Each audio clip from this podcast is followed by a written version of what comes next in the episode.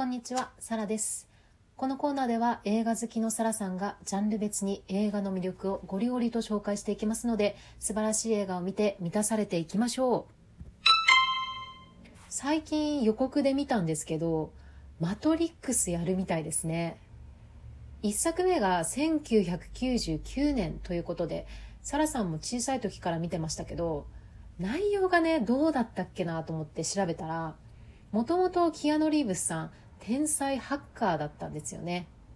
で、今自分が見えている現実に違和感を持っていて、それが仮想世界だったっていうことを知るんですよ。そして、モーリアスという人物によって、現実世界に連れてってもらい、世界を AI から解放するために戦うという SF アクション映画なんですよね。いやー、この時代からさ、仮想世界とか AI とか描いていたなんて、もう監督強靭ですよね。で、12月公開で、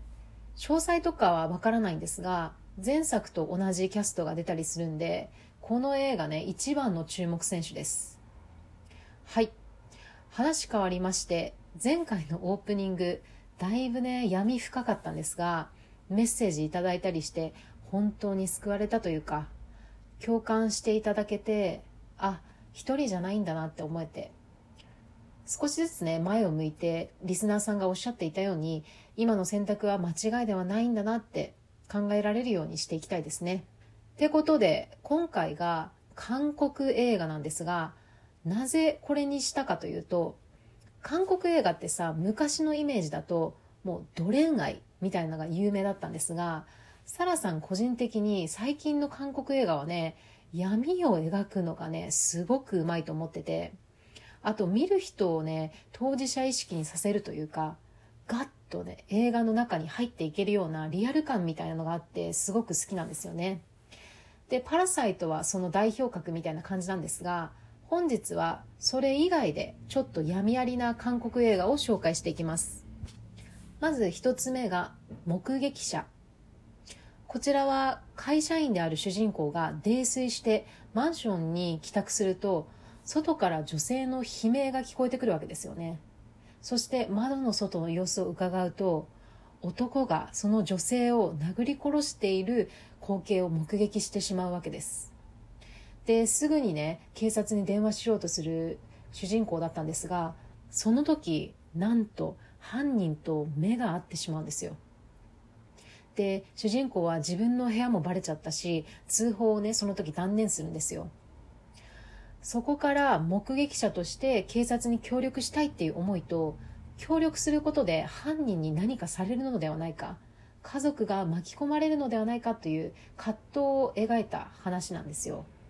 こちら最初の方はね緊張感がずっとあってもういつ狙われるのかとかあとはね結構大きいマンションなんですけど果たして現場を目撃したのは自分だけじゃないんじゃないか。なのに何も有力情報を得られない。これはどういうことか。みたいなところもあってすごく面白かったです。最後はね犯人が暴走してやりすぎなところもあるんですけど珍しい設定なのでこの映画はおすすめです。2つ目スウィンダラーズ。この映画は大どんでん返し系。実際に韓国であった詐欺事件をベースにしてるんですよね。で、ネズミ講のようなマルチ商法事件が題材で、その主犯格と詐欺師を騙す詐欺師、まさにね、ヤマピーがやってた黒詐欺みたいな感じの主人公との戦いです。この主人公の父の死に主犯が絡んでいて、かなりやっぱ主人公恨んでるんですよ。で、一見内容シンプルにやっていくのかなと思いきや、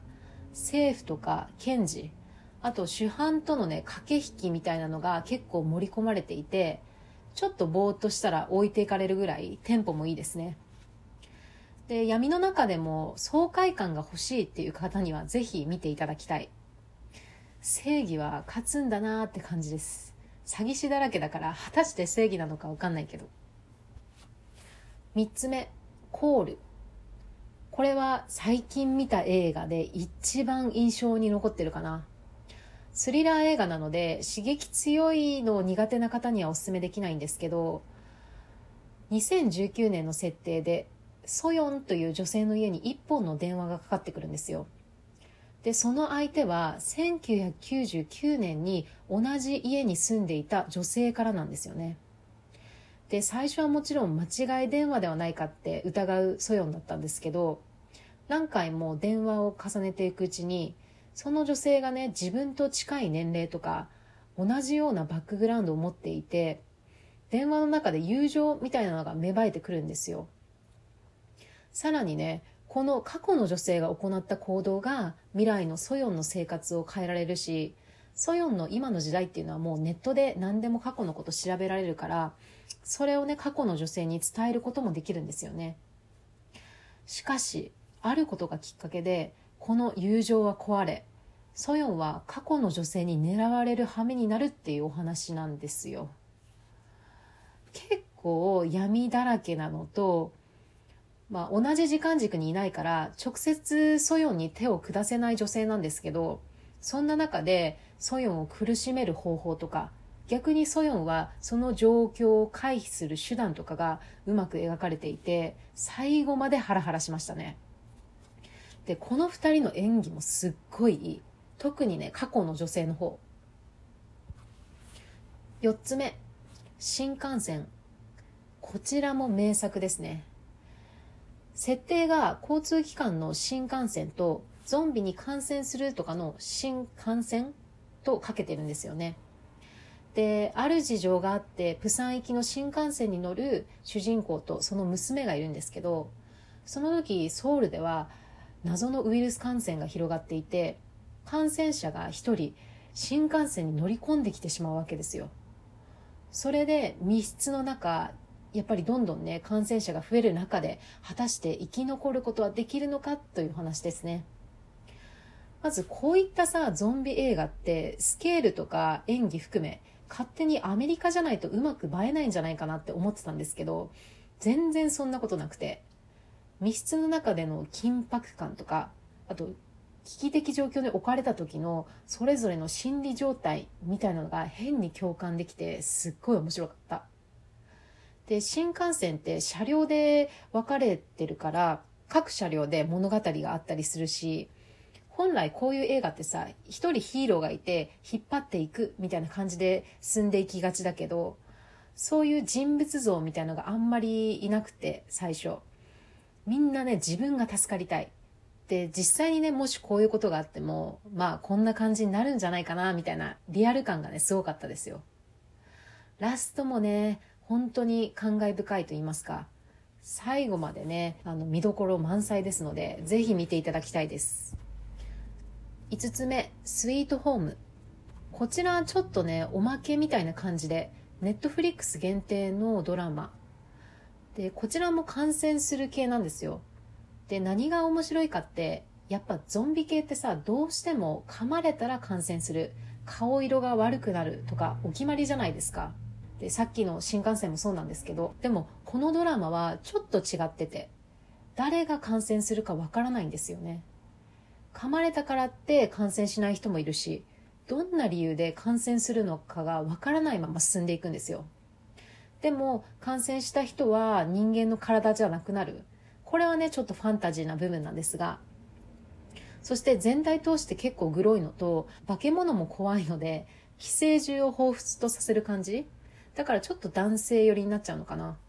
最後までね、飽きさせない展開と、ちょっとネタバレをすると主人公もね、感染するんですよね。